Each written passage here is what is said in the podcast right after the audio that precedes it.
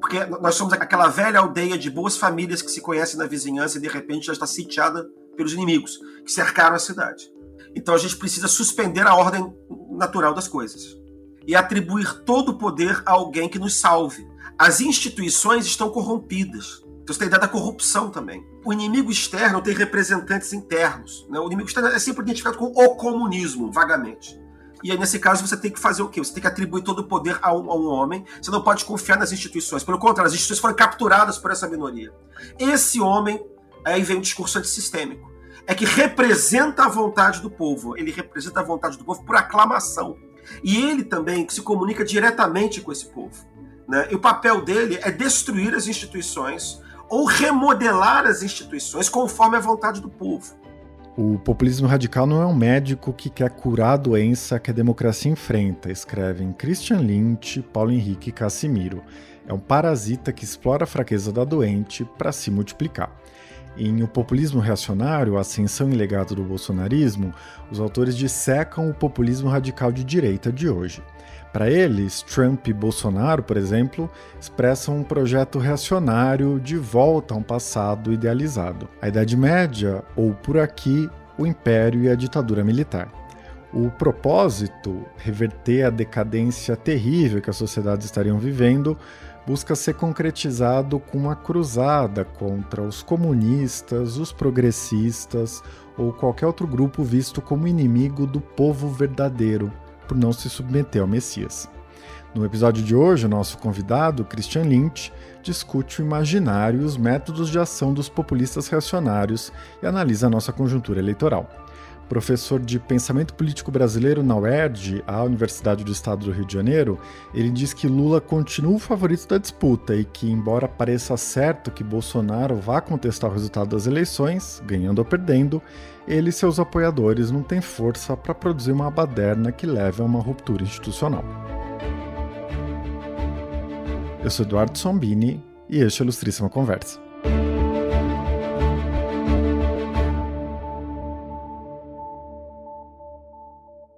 Christian, a gente está gravando esse episódio na quarta-feira seguinte ao primeiro turno das eleições, né? E acho que não dá para escapar do nosso aqui agora. É, o Bolsonaro recebeu muito mais votos do que se esperava, né, pelas pesquisas que foram divulgadas na véspera, é, e muitos ex-ministros e apoiadores dele foram eleitos para a Câmara e para o Senado com votações muito expressivas. É, para a gente começar, eu queria te pedir para colocar lado a lado os resultados de domingo, né, e a expectativa que havia de que o Bolsonaro ia ser penalizado né, pela sua má gestão, essa escolha deliberada que ele faz de não governar ele próprio, né, de desconstruir as políticas públicas, etc., é, e de que essa eleição ia ser uma espécie de plebiscito do governo, né, em que as condições materiais de vida, é, que não são boas no país hoje, ia voltar a ter mais peso. Né? Ou seja, é, a expectativa de que o Bolsonaro tenderia a sofrer nas urnas. É, como você avalia essa situação? Eu, eu, acho que existe uma certa, como é que eu posso chamar, ciclotimia nas análises, especialmente na imprensa. Você tem uma expectativa inicial de que o Lula ia ganhar, que já era na primeira eleição, o Bolsonaro está liquidado. É, as pesquisas induziram a isso também. Um certo horror, né? A imprensa, a grande imprensa costuma ser liberal, ela não gosta do Bolsonaro, tem uma tendência a não gostar do Bolsonaro. E já estava discutindo até quem ia fazer parte do governo Lula. O resultado não foi esse, aí ocorre o contrário. Vem um pânico generalizado, Bolsonaro já está eleito, ele teve uma vitória avassaladora. Eu não vejo nenhuma coisa nem outra hoje. Tá? Pelo contrário, é... eu não vejo essa força toda do Bolsonaro, gente. Você vai achar que eu estou maluco, mas eu não vejo essa força toda. Ele é um presidente que assumiu, que está há quatro anos em campanha, ele, é, ninguém usou, usou e abusou tanto da máquina do Estado como Bolsonaro desde que assumiu. Ele aparelhou o Estado, ele passa por cima das leis. Todo dia tem um golpezinho.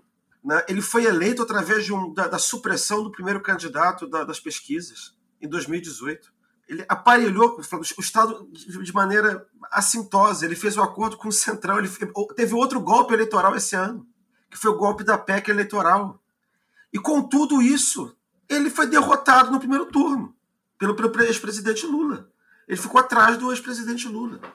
Ele é o primeiro presidente desde 1998 que não fica em primeiro lugar no primeiro turno. Isso é o objetivo da, da, da discussão.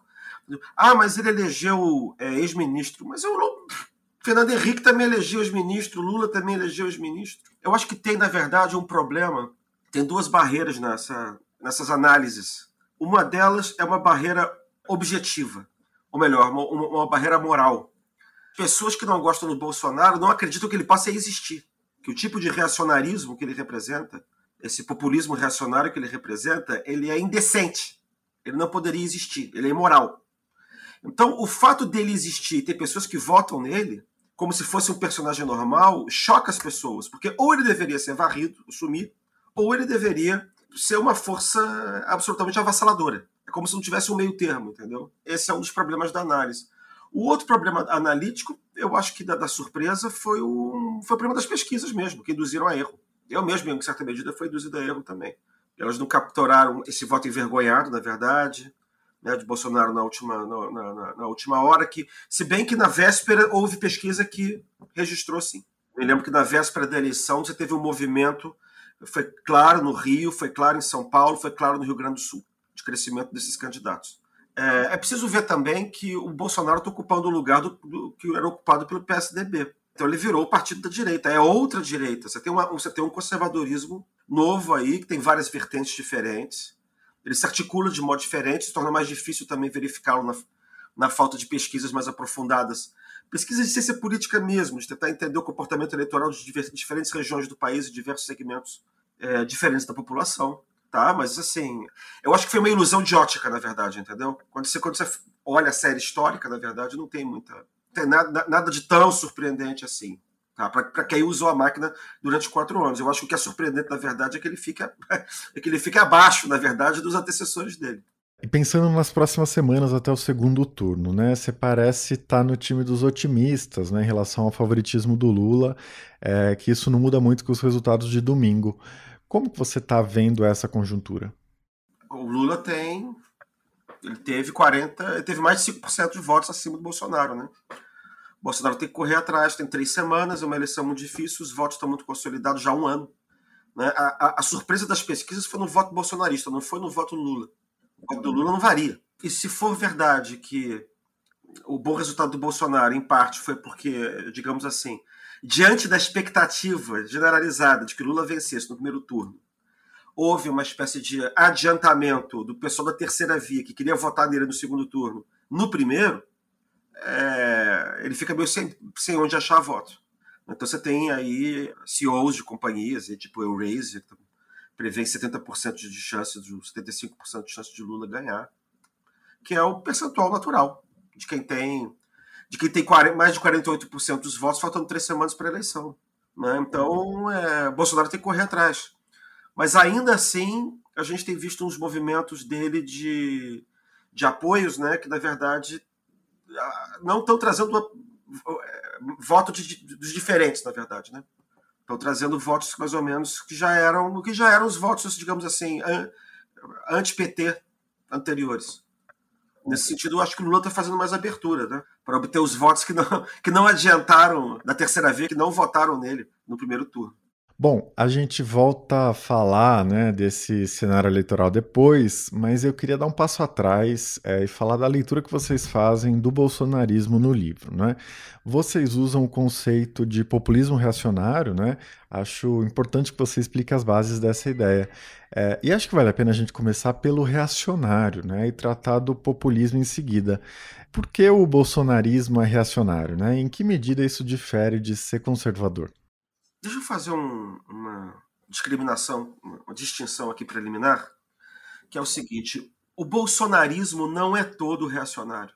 O bolsonarismo é um movimento político genericamente conservador em torno da personalidade do presidente Jair Bolsonaro. Tá? Mas o bolsonarismo ele é uma coalizão. Assim, nem todo é uma coalizão conservadora, o que significa também que tem conservador que não está com Bolsonaro. Mas conservadorismo é no sentido amplo da expressão. Eu já vou explicar o que, que é. É, você tem pelo menos três correntes diferentes de conservadorismo, se eu puder dizer assim, dentro dessa coalizão.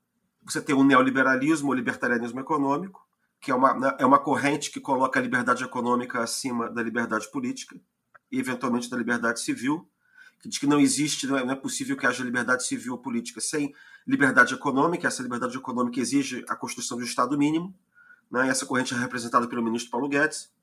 Você tem é, uma corrente, uma corrente um pouco amordaçada, por incrível que pareça, parece um paradoxo isso, mas é, mas é a corrente do que eu chamo de conservadorismo estatista, que seria representado pelos militares, mas é, a participação dos militares é muito estranha né, né, do ponto de vista da, da, formulação das políticas públicas e, da, e do que eles pensam nesse governo. Eu acho que é uma coisa problemática. Eu tenho essa ideia de que o governo é militar, blá blá blá blá blá blá, mas eu não acho que isso que, que, que é isso não. Tá? Eu, não. Esse conservadorismo estatista é um conservadorismo que na verdade sustenta que é preciso ter é, é, Estado, participação do Estado. É, é, é, o oposto, é o oposto do neoliberalismo. Por isso que dá até dá atrito entre eles. É, e você tem um terceiro núcleo ideológico, que foi aquele em torno do qual orbitavam os chamados olavistas, e que é que dá o tom geral do presidente Bolsonaro, né, que é o reacionário. Há uma, há uma discussão sobre se o reacionário é conservador ou não. É, quando eu digo que o bolsonarismo é uma coalizão conservadora, eu estou falando conservadorismo no sentido amplo, tá? No sentido estrito, ele não seria. Né? Porque o que é o conservadorismo? O conservadorismo é uma ideologia que tem três características. A primeira delas é sustentar que a ordem social tem uma origem que é extra-humana. A ordem social não é produto da, da, razão dos homens, ela é produto da história, ela é produto da biologia, da natureza, é, da vontade de Deus, do mercado. Então você tem uma explicação da sociedade como tendo uma origem extra-humana. E aí você justifica que você não possa interferir nessa ordem social econômica, política, sob pena de causar uma catástrofe. O conservadorismo tem a autoridade como valor principal. Então, você só tem autoridade se houver hierarquia. Então, o que acontece? Então, você tem diversos tipos de conservadorismo, mas todos têm essas características. Todos acham que, você, que a, a ordem social é mais ou menos produto extra-humano. E por causa disso, você tem que ter, essa segunda característica, cuidado na promoção de reformas. Então você tem uma tentativa do conservadorismo de controlar o processo de mudança, tá? a velocidade do processo de mudança. Então você diz que não é hora de fazer a reforma, a mudança X, porque você vai causar algum dano social. Você não deve fazer a reforma tal porque, fruto da, da pura razão humana, ela vai causar o contrário do que você quer que ela cause. Esse é o tipo de argumento conservador também. Você vai criar o salário mínimo, o salário mínimo vai criar desemprego. Tá? Esse tipo de. O, o piso mínimo do salário, do, do, piso mínimo da enfermagem vai causar desemprego das enfermeiras. Tudo aquilo que você acha que vai, por lei, que vai poder melhorar, né? todo tipo de interferência racional, de vontade humana na, nessa ordem social, porque ela tem uma origem extra-humana, vai estragar essa ordem. Então você sempre vai causar o contrário. Tá? É, e você tem uma terceira característica, que é o fato de que o conservadorismo ele, ele, é, ele é um pouco camaleônico, ele assimila as características do inimigo. Ele é como se fosse um espelho invertido. Então, por exemplo, é, o conservadorismo, o inimigo do conservadorismo é o liberalismo econômico, aí ele vira estatista. É, o inimigo é o estatismo, ele vira liberal econômico, por exemplo. Então, nessa coalizão bolsonarista, né, você tem, como eu disse, assim, o conservadorismo é, estatista que, que, é atribuído tradicionalmente aos militares, ele, ele é o famoso é, ordem-progresso. Na verdade, é progresso na ordem. Tá? É o famoso progresso na ordem. Então, você acredita em ciência. Os militares não são negacionistas. Tá? Tradicionalmente, não são negacionistas. Então, aqui é complicado, porque a gente tem que separar os militares da ativa, os militares que aposentaram e os militares aposentados que viraram políticos servindo ao governo Bolsonaro para fazer a cenografia de que o exército em massa apoia Bolsonaro. Ok? Eu estou falando do, do, do, militar que está na ativa. E você tem o reacionário. Aí a gente chegou no, no, no centro do assunto. O reacionário, ele tecnicamente não é conservador. É, o conservador é esse que você identifica com frases como conservar melhorando, conciliar liberdade com autoridade, ou progredir na ordem. É sempre a ideia de que você tem que ter. Você reconhece que a mudança é inevitável. O conservador, não interessa qual tipo dele, tem de outros tipos também. Mas você procura evitar mudanças bruscas. Você procura sempre conciliar a mudança com a tradição. Né? Você procura cons melhorar conservando, ou conservar melhorando. Você sempre essa, essa ideia. É é uma ideia de transação entre a mudança e a conservação. Então você supõe que exista alguma coisa a ser conservada. O reacionário não. O reacionário supõe que aquilo que deveria ser conservado não foi conservado e desapareceu, ou está praticamente extinto. E é por causa disso que o reacionário, ele na verdade, ele não, ele não tem o que conservar. Então o reacionário é uma espécie de radical, só que de direita, né? assim como o radical de esquerda acredita que é possível romper com a ordem injusta presente, uma ordem de iniquidades, né? o radical de esquerda é o radical socialista, o radical que pretende uma ordem social mais igualitária, destruindo as hierarquias. E ele acredita no futuro, ele tem uma utopia né, progressista, em que ele antevê uma ordem mais justa no futuro, mais igualitária, e ele acredita na possibilidade de intervenção da vontade do povo no processo político, de forma por meio né, desse ato, que você pode chamar de ruptura, chamar de revolução. Você quebra o tempo histórico pautado pela iniquidade e pela injustiça e constrói uma ordem nova. Você acelera a chegada do futuro, né, trazendo uma nova ordem é, igualitária. O reacionário pensa no, no, de, de forma análoga. Só que em vez da utopia ser progressiva, a utopia é regressiva. É, ele acredita na possibilidade de uma intervenção do povo, aí já estou misturando um pouco com a coisa do populismo, que o povo vai conseguir intervir no processo político para acabar com o domínio das elites pecaminosas, que você tem uma espécie de um, de um complô contra a cultura do povo, é, que esse povo vai poder intervir no processo político e recuperar aquilo que foi perdido no passado. Então, o pensamento é, reacionário é o pensamento restauracionista. Ele é orientado por uma utopia que fica no passado. A ideia de que houve algum momento no passado, algum, alguma era de ouro, um momento maravilhoso, que em algum momento se perdeu. Então, o reacionário também é um decadentista. Ele acredita que houve um tempo maravilhoso e a partir dali aconteceu de forma semelhante ao que aconteceu no, no Paraíso Perdido. É, havia um paraíso, houve a interferência do mal, o mal apareceu, houve uma interferência demoníaca, satânica, que foi a serpente, né, que, que, que representava o, o, demônio, que tenta Eva para morder o, o fruto né, da, proibido da, da, árvore do conhecimento, e a partir dali tudo foi decadência na história da humanidade, entendeu? Então você tem esse, deca, esse decadentismo. Então o que move o reacionário é essa utopia regressiva de regressar a um tempo imaginário, que na verdade nunca aconteceu. Né? Christian, essa discussão sobre a utopia de restauração do passado é interessantíssima, né? No livro vocês apontam que, no caso dos reacionários europeus, a Era de Ouro está muito localizada até o fim da Idade Média, né? Toda aquela projeção de um passado da civilização judaico-cristã, etc. É, isso no Brasil não funciona e aí vocês indicam que outros períodos são mobilizados, né? É a época dos bandeirantes, né? Que representam a braveza, a virilidade, né? É, e tudo que causa horror nos progressistas de hoje, né? O extermínio dos indígenas, a conquista do território, a destruição das florestas, né? Coisas dessa linhagem. É, e também a ditadura militar, né? Que tem traços muito fortes do autoritarismo, da hierarquia, da manutenção da ordem. É, que papel a nostalgia desses dois períodos desempenha nesse imaginário reacionário brasileiro? É um, é negócio interessante, porque acontece o seguinte: nos é, é, isso tudo é muito copiado do Trump, do, do, Trumpismo. O modelo, a gente fala assim muito do Orbán aqui, de Putin, mas esse modelo, na verdade, do, de Bolsonaro é Trump por vários motivos, mas um deles é porque os Estados Unidos estão na América, é mais parecido com o Brasil em vários aspectos. Os dois países são enormes, são federações, tem uma questão também problemática com o passado. Mas nos Estados Unidos, como se trata de um país cêntrico desenvolvido, que é uma potência, a história desempenha um papel muito mais importante na imaginação e política do que no Brasil. O Brasil, ao contrário, sempre foi o país do futuro. Então, digamos assim, o horizonte de expectativas sempre foi muito mais dilatado e muito mais enfatizado na atividade política do que o campo de experiências, quer dizer, do passado. Sempre se disse que, na verdade, a tradição era uma coisa que não tinha peso no trópico eu até acho que, digamos assim, tem um peso, mas é, ideologicamente a gente está movido para frente. Então, a gente nem, mal, mal, percebe esse peso, sabe? A gente não, é, estruturalmente existe um peso, evidentemente, mas você não, não gosta de falar que tem. Né? Ou, ou, ou não quer perceber, não quer estudar, não quer se dar conta. E isso, inclusive, facilita a permanência do passado, das estruturas do passado, que você não enfrenta. Tá?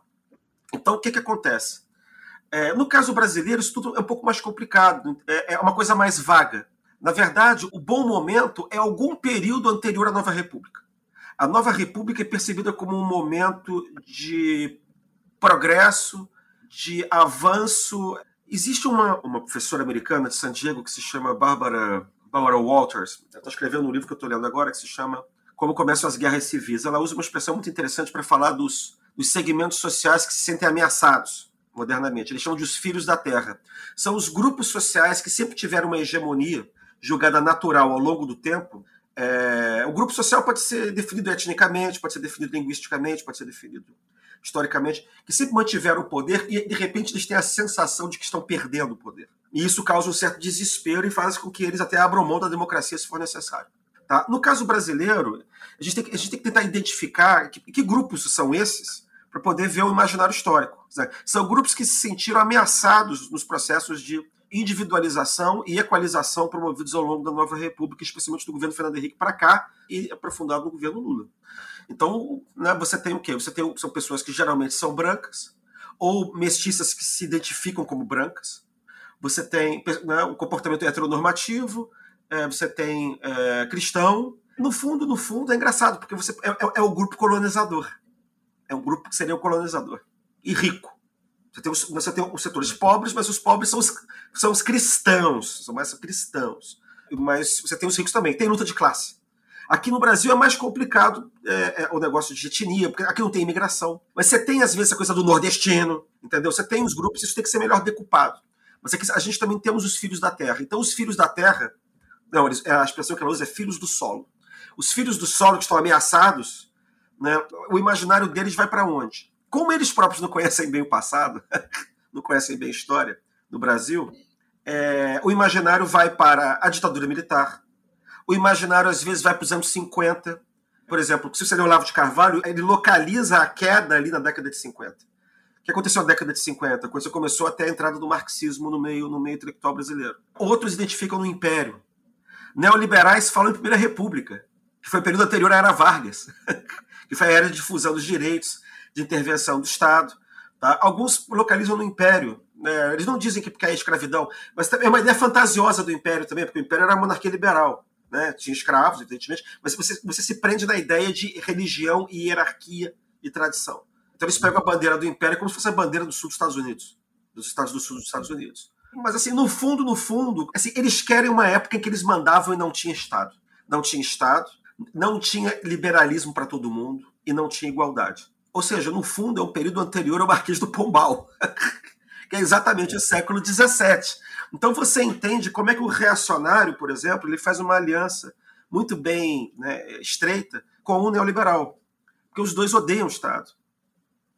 Né? O reacionário ele odeia o Estado porque o Estado promove igualdade na escola, ele promove igualdade no hospital, tá? ele promove igualdade no espaço público. Né? Isso é o que ele não quer, porque o, o reacionário é movido pela nostalgia de um tempo em que a sociedade era orientada por autoridades que ele acha que eram naturais. As autoridades que são naturais são quem? O sacerdote, o patriarca. Eles falam a família. A família, na verdade, é o patriarca, né? porque é ele que manda na mulher e nos filhos.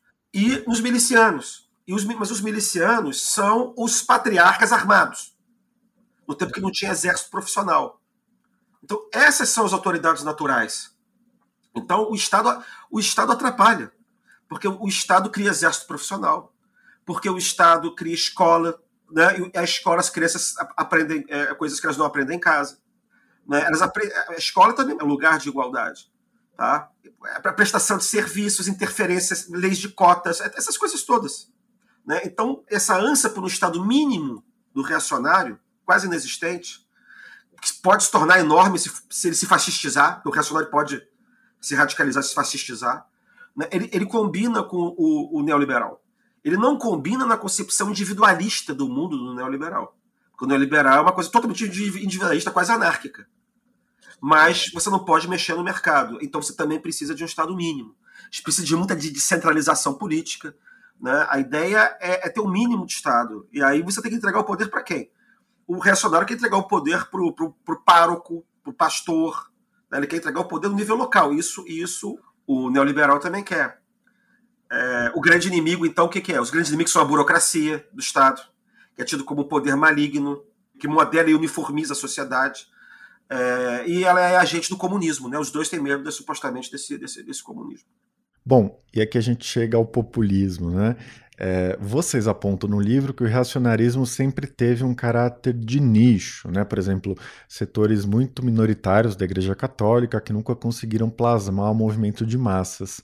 É, eu queria te pedir agora para explicar essa virada, né? Como o reacionarismo se transmuta a partir desse encontro com o discurso populista. É, o reacionarismo no Brasil ele sempre foi muito residual, porque sempre houve muita distância entre as lideranças é, católicas é, reacionárias e a população. Então você tinha movimentos, digamos, reacionários populares, como Canudos, por exemplo, os cabanos, no tempo da, da regência, contestado, mas isso eram movimentos espontâneos de uma população, na verdade, que se sentia é, afrontada pela política oligárquica. Mas, mas isso não tinha, isso não era capturado pelos setores políticos. É, sempre houve muita distância das lideranças católicas integristas é, da, da, da população. Então, a gente, a gente tem gente, por exemplo, a gente tem Jackson de Figueiredo nos anos 30, o centro Dom Vital, você tem Cristão de Ataíde, que era o seu Moroso Lima, antes de ele cair para a esquerda. Você tem o Gustavo Corsão nos anos 50, 60 e 70. Se ele é Gustavo Corsão, parece o Olavo de Carvalho. O Olavo de Carvalho dos livros, não o Olavo de Carvalho da, das redes sociais. Tá? Mas é, é, idêntico. É claro que o Gustavo Corsão é melhor, né? mas é, é muito semelhante. O populismo é a novidade. E o modelo populista foi o modelo trazido dos Estados Unidos digamos, foi uma descoberta do Steve Bannon, da ideia de que você tem uma mudança social, você tem uma série de setores que são os filhos do solo, que estão insatisfeitos com essas mudanças. E o que você tem que fazer, na verdade, é identificar os insatisfeitos e tentar aglutiná-los numa frente única. Mas essa aglutinação ela não pode ser feita por via de um tipo de comunicação, digamos, racional, moderno. Você tem que apelar às paixões e as pessoas estariam, como elas se sentem muito ameaçadas na existência delas, né, elas estariam predispostas a aceitar tipos de argumentação ou mesmo mentiras que movimentassem essas paixões. Tá? Então existe uma predisposição de boa parte do pessoal que recebe fake news e que é movido por fake news a acreditar na fake news, a quer acreditar, tá? quer, quer ficar numa bolha. Então, então eles aceitam também ser radicalizados. Parte desse pessoal aceita ser radicalizado. Então você trouxe essa fórmula para o Brasil e você aplicou. Tá? Você começou a aplicar isso de 2015 para cá. É, e aí o que, que acontece? Aí você tem esse encontro, na verdade. Né? Agora, as técnicas de mobilização dessas massas no sentimento reacionário, é, eles, eles foram buscar onde? Eles foram buscar na experiência totalitária. Eu não estou dizendo que o reacionarismo é fascista, não, mas eles, têm, mas adotam técnicas fascistas ou parafascistas, de, de propaganda em massa, na década de 30, no tempo do fascismo propriamente dito, você tinha o um recurso ao quê? É, rádio.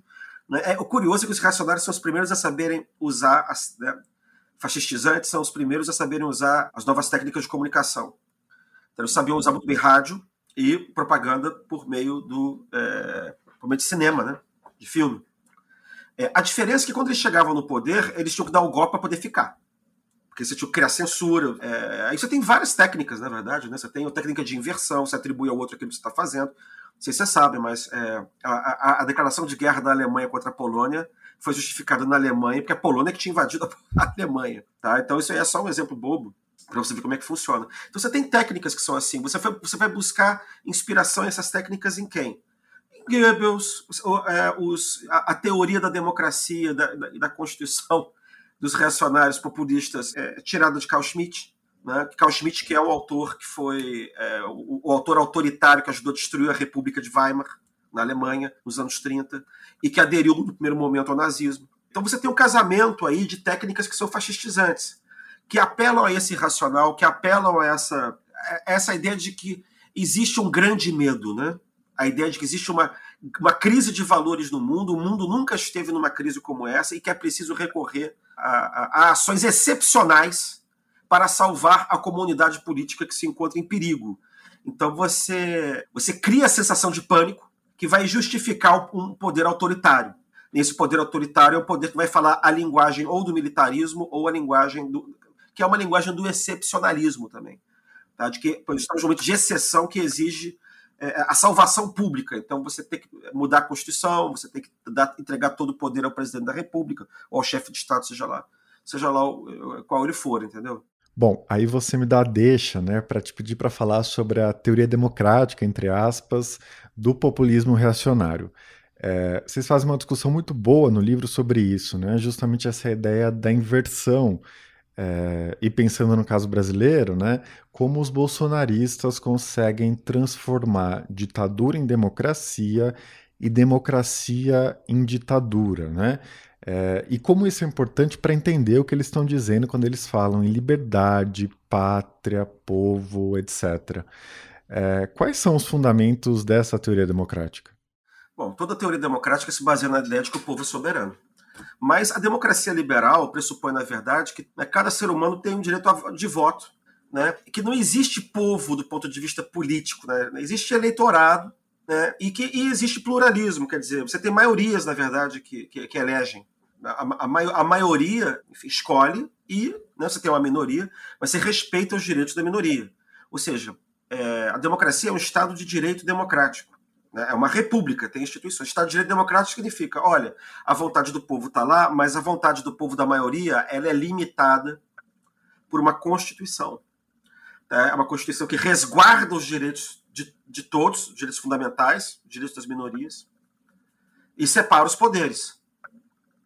E, eventualmente, tem um órgão qualquer encarregado de manter o, o equilíbrio da República né, que pode ser nos países parlamentares, né, parlamentares um, um chefe de Estado, separado do chefe de governo, que atua como um poder moderador, quarto poder, um poder é tipo um árbitro no sistema, como é o caso do, do presidente da Itália, por exemplo, de Portugal. É, e você tem também, porque não é alternativo, é cumulativo, você pode ter também uma corte constitucional, que é encarregada de servir de guardiã da Constituição. Que acontece? Na, na, é, essa teoria ela é jogada fora essa teoria liberal é jogada fora na teoria democrática do populismo reacionário. Né? No populismo reacionário, você concebe povo como uma espécie de. Ele é uma unidade homogênea culturalmente. Ele tem uma, uma mesma história, uma mesma origem, uma mesma etnia, uma mesma forma de pensar. Tá? Então, ele é uma comunidade homogênea. Uma comunidade de que são essencialmente iguais. Os homens de bem, né? No caso do bolsonarismo. São os homens de bem e suas famílias. O povo são esses. Então, o povo brasileiro ele é definido como sendo cristão, hierárquico, falocêntrico, se eu puder dizer assim. É, ele é branco, mas assim, ele é mestiço, mas é mestiço. A ideia de que, não, de que existe uma harmonia racial no Brasil, de que não tem racismo, e que quem não, não se enquadra nessa, nessa descrição não é povo. É uma espécie de antipovo ou é a negação do povo, ou, em última análise, é inimigo do povo. Então, é uma coisa curiosa, porque, na verdade, quando você pega essa descrição, essa descrição é sempre uma descrição de uma minoria. Quando aparece esse tipo de teoria, é porque essa, isso que talvez um dia pode ter sido maioria já virou minoria. E a teoria é desenvolvida exatamente para manter a hegemonia dessa maioria que virou minoria. Não sei se estou sendo muito complicado aqui, mas acho que está tentando explicar. Entendeu? Então você vai dizer, na verdade, que isso é o povo. E só eles têm o direito à participação legítima na política. E acontece o seguinte: esse povo, ele fala através de um líder. Existe um líder que encarna a vontade desse povo. O que, que acontece? Esse povo está sob ataque. Esse povo está sob ataque de uma minoria que é o antipovo. Tá? O antipovo é o povo no caso brasileiro, identificado, quase sempre identificado com a esquerda, com valores progressistas. Né? São a população LGBTQIA, é, são feministas, são é, socialistas, são liberais democratas, que são aqueles que não são neoliberais. E todos aqueles que não são conservadores, ou, ou até mesmo conservadores do tipo com que eles estão identificados, são considerados inimigos esse povo estaria sitiado por esses inimigos. Tem uma ideia também de que o inimigo também vem de fora, porque nós somos aquela velha aldeia de boas famílias que se conhecem na vizinhança e de repente já está sitiada pelos inimigos que cercaram a cidade. Então a gente precisa suspender a ordem natural das coisas e atribuir todo o poder a alguém que nos salve. As instituições estão corrompidas. Então você tem a ideia da corrupção também. O inimigo externo tem representantes internos. Né? O inimigo externo é sempre identificado com o comunismo, vagamente. Tudo isso é o comunismo, não interessa é, é, é qual é a definição que Marx dava para isso, não importa. E aí, nesse caso, você tem que fazer o quê? Você tem que atribuir todo o poder a um, a um, homem. Você não pode confiar nas instituições. Pelo contrário, as instituições foram capturadas por essa minoria. Esse homem, aí vem o discurso antissistêmico. É que representa a vontade do povo. Ele representa a vontade do povo por aclamação. E ele também se comunica diretamente com esse povo. Né? E o papel dele é destruir as instituições ou remodelar as instituições conforme a vontade do povo. E aí a gente vai chegando à teoria constitucional, na verdade, do populismo reacionário, que supõe que o poder ocupado pelo líder é superior aos outros poderes da República. Então, o poder executivo, desde que ele for ocupado pelo líder, pelo mito, pelo Führer, pelo, sei lá, né, ele tem o poder de enquadrar as outras instituições. Então, ele tem o poder de enquadrar o judiciário conforme a vontade do povo. Como diria o presidente Bolsonaro num dos seus memoráveis pronunciamentos, acabou, porra! Entendeu? É isso. Quer dizer, enquadrar, né? E enquadrar é, também o Congresso Nacional. Assim, se o Congresso não se submete ao presidente, é um Congresso de políticos corrompidos, podre, vendidos e comunistas. A mesma coisa para o Tribunal Federal. Isso muda imediatamente a partir do momento em que eles se submetem ao líder. Quando eles submetem ao líder, eles estão enquadrados, eles são gente boa, são convidados para o churrasco no Palácio do Alvorada. Você está narrando essa cruzada bolsonarista, não é, para restaurar um passado idealizado, mítico, perdido, não é? é? e como fica a pensar nessa parte dos apoiadores dele, não é? E todo esse imaginário épico na conjuntura atual, com o segundo turno daqui a algumas semanas e com Lula à frente das pesquisas.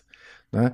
Existe a possibilidade concreta de perder as eleições versus o discurso é impossível perder as eleições, né? Porque o Bolsonaro corporifica o desejo do povo, ele é o líder dessa cruzada.